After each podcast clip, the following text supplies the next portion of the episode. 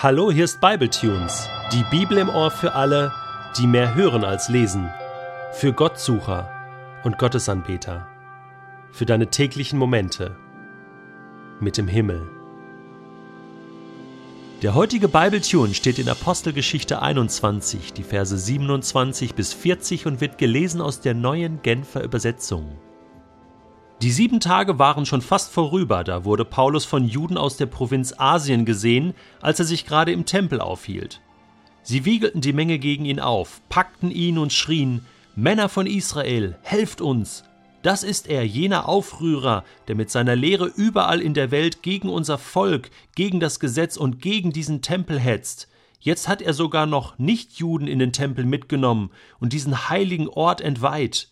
Sie hatten nämlich Trophimus aus Ephesus zusammen mit Paulus in der Stadt gesehen und daraus geschlossen, Paulus sei mit ihm in den Tempel gegangen.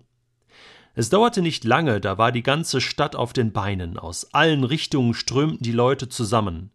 Sie stürzten sich auf Paulus und zerrten ihn aus dem inneren Vorhof des Tempels, und so wie er draußen war, wurden die Tore geschlossen. Die aufgebrachte Menge schlug auf Paulus ein und war drauf und dran, ihn zu lynchen, als den Kommandanten der römischen Garnison die Meldung erreichte, ganz Jerusalem sei in Aufruhr. Der Kommandant zögerte keinen Augenblick, rief einen Trupp Soldaten und einige Offiziere herbei und eilte mit ihnen zum Tempelplatz hinunter. Als die Leute den Kommandanten und die Soldaten kommen sahen, ließen sie von Paulus ab.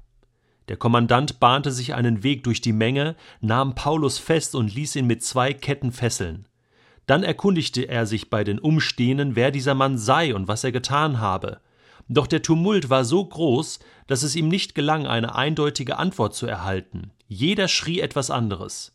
Deshalb befahl er, Paulus in die Kaserne zu bringen. Als die Soldaten zu der Freitreppe kamen, die zur Kaserne hinaufführte, mussten sie Paulus hochheben, um ihn vor der tobenden Menge zu schützen. Denn der ganze Volkshaufen versuchte an ihn heranzukommen und schrie in einem fort Weg mit ihm, bringt ihn um. Endlich hatten sie den Eingang der Kaserne erreicht. Da wandte sich Paulus an den Kommandanten und sagte Ist es mir erlaubt, ein Wort mit dir zu reden? Du sprichst Griechisch? wunderte sich der Kommandant. Bist du denn nicht der Ägypter, der vor einiger Zeit einen Aufstand angezettelt und viertausend bewaffnete Rebellen in der Wüste um sich geschart hat? Nein, erwiderte Paulus, ich bin ein Jude aus der Provinz Zilizien, ein Bürger von Tarsus, einer nicht unbedeutenden Stadt. Darf ich dich um etwas bitten? Gestatte mir, zu diesen Menschen hier zu reden. Der Kommandant erlaubte es ihm. Da stellte sich Paulus auf die oberste Stufe der Freitreppe und bat die Menge mit einer Handbewegung um Aufmerksamkeit. Als der Lärm sich gelegt hatte und es ruhig geworden war, begann er auf Hebräisch zu ihnen zu sprechen. Jetzt haben sie Paulus also doch noch erwischt. Es war ja ganz knapp. Fast waren diese sieben Tage rum und dann wäre er wahrscheinlich wieder aus Jerusalem verschwunden. Aber nein, jetzt packt die tobende Menge, der tobende Mob doch noch zu. Und ist das nicht ungerecht? Ich meine, Paulus hat sich doch nicht zu Schulden kommen lassen.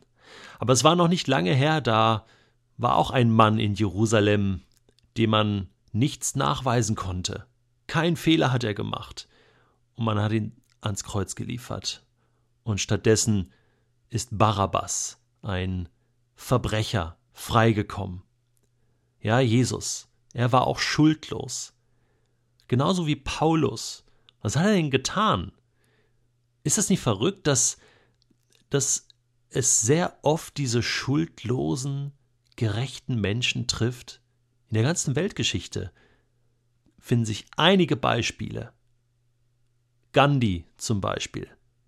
Ja, als wenn die Menschheit das irgendwie nicht aushält, dass da jemand besser ist, dass da jemand einfach lieb ist, nett ist, einfach nichts Schlimmes macht, einfach nur da ist, einfach nur Gutes tut.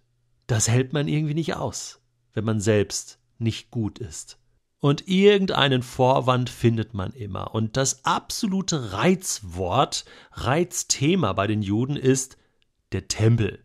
Das war auch schon bei Jesus so. Ne? er hat behauptet, er reißt den Tempel ab, ja, und baut ihn in drei Tagen wieder auf. Also, das wäre eine Entheiligung des Tempels. Jesus hat das ganz anders gemeint, er meinte sich selbst und so weiter. Aber das war das Reizthema. Und so haben sie ihn dann dran gekriegt. Und bei Paulus genauso. Jetzt muss man sich Folgendes vorstellen. Das war jetzt hier kurz vor Pfingsten. Und die Stadt war wieder brechend voll vor diesen Feierlichkeiten äh, viele Pilger kamen nach Jerusalem und äh, es war zum Zerbersten. Und die Stimmung war natürlich auch angespannt und die römischen Soldaten waren auch schon auf der Hut. Es gab dann immer wieder Aufstände, Unruhen. Und äh, das haben sich jetzt diese Juden zunutze gemacht und haben einfach behauptet, Paulus hätte einen Heiden, nämlich Trophimus, den hatte Paulus mitgenommen, damit er die Geldspende an die Jerusalemer Gemeinde überreichen konnte, den hätte er mitgenommen in den Tempel. Nun kann es sein, dass er ihn tatsächlich mitgenommen hat, und zwar in den Vorhof, ja, das gab so einen Vorhof der Heiden, da durften auch Nichtjuden rein. Aber später heißt es ja, sie haben Paulus aus, den, aus dem inneren Hof des Tempels, also aus dem inneren Bereich rausgeholt und da durfte nur ein Jude rein. Ja, und es gab Tempelwachen, Tempelpolizei, die achteten darauf, dass das nicht passierte, dass sich da so ein Heide mal eben verirrte. Ja, und wir können davon ausgehen, dass Paulus nicht so bescheuert war, äh, Trophimus äh, äh, mit in den inneren Bereich des Tempels zu nehmen. Also, ich meine, die ganze Aktion war darauf angelegt zu deeskalieren. Ja, also, äh, das hat Paulus bestimmt nicht gemacht. Somit war das an den Haaren herbeigezogen. Ja, ja, der war so ein Heide und der Paulus hat den mit in den Tempel genommen. Und das bedeutete, also würde das stimmen, dann hätte es bedeutet, dass es zu einer Tempelentweihung geführt hätte. Jetzt muss man sich das mal vorstellen. Das ist wirklich so. Der Tempel wäre entweiht gewesen. Das heißt, man hätte ihn erst erneut heiligen müssen. Es wäre dann so eine Art Reinigungs- und Fastenzeit angebrochen. Ja, so ein Riesending. Und die ganzen Feierlichkeiten, die anstanden, wären also ein Bach runter. Ja, und, und den Buhmann hatte man. Ne? Paulus, du hast den Tempel entheiligt, ne? und äh, man hätte ihn quasi dafür steinigen können. Ne? Und das wollen sie jetzt auch tun.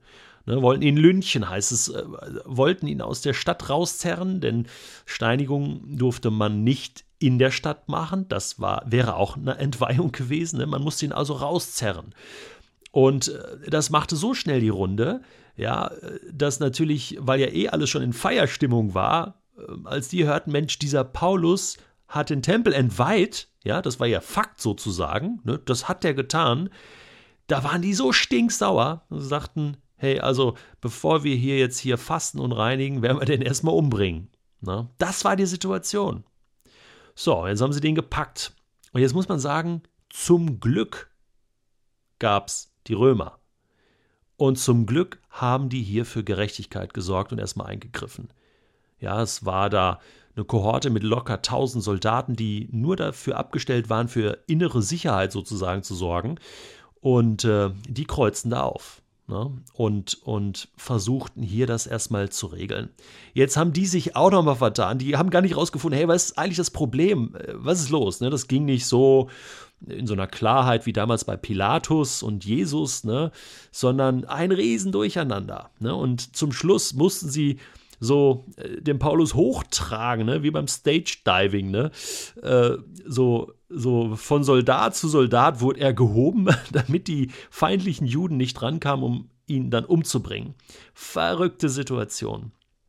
Und dann sind sie auf dem Weg eigentlich zu, der, zu, zu, zu so einer Festungsanlage, wo er dann in Sicherheit gebracht werden sollte. Und äh, diesen Zwischenraum, also geschützt, doch noch nicht im Gefängnis, aber doch noch die Möglichkeit, vielleicht die Situation hier beim Schopf zu ergreifen, nutzt Paulus. Und sagt, hey Freunde, kann ich nicht doch noch was sagen? Und die checken, hey, Moment, bist du nicht der, der hier diesen Aufstand probte, hier mit 4000 Leuten und so? Und das ist auch geschichtlich belegt übrigens bei Josephus Flavius, dass es diesen Aufstand gegeben hat. Und Paulus sagt, nein, nein, das bin ich nicht, ich bin ein ganz braver Jude und darf ich nicht sprechen zu dem Volk? Und die hofften natürlich, dass Paulus das jetzt irgendwie hier noch regeln kann und gaben ihm dann das Mikro. Und äh, morgen werden wir dann hören, was er dann zu diesem Volk sagte. Aber ich habe so gedacht, hey, das kann passieren, dass man dir und mir mal was ans Zeug flickt und uns irgendeine Schuld in die Schuhe schieben will. Paulus geht so mit der Situation um, wie Jesus das einmal in der Bergpredigt gefordert hat. Da sagt er, wenn dein Bruder etwas gegen dich hat, dann geh du hin und versöhne dich mit ihm, rede mit ihm und dann erst bring dein Opfer dar. Wer Ohren hat zu hören, der höre.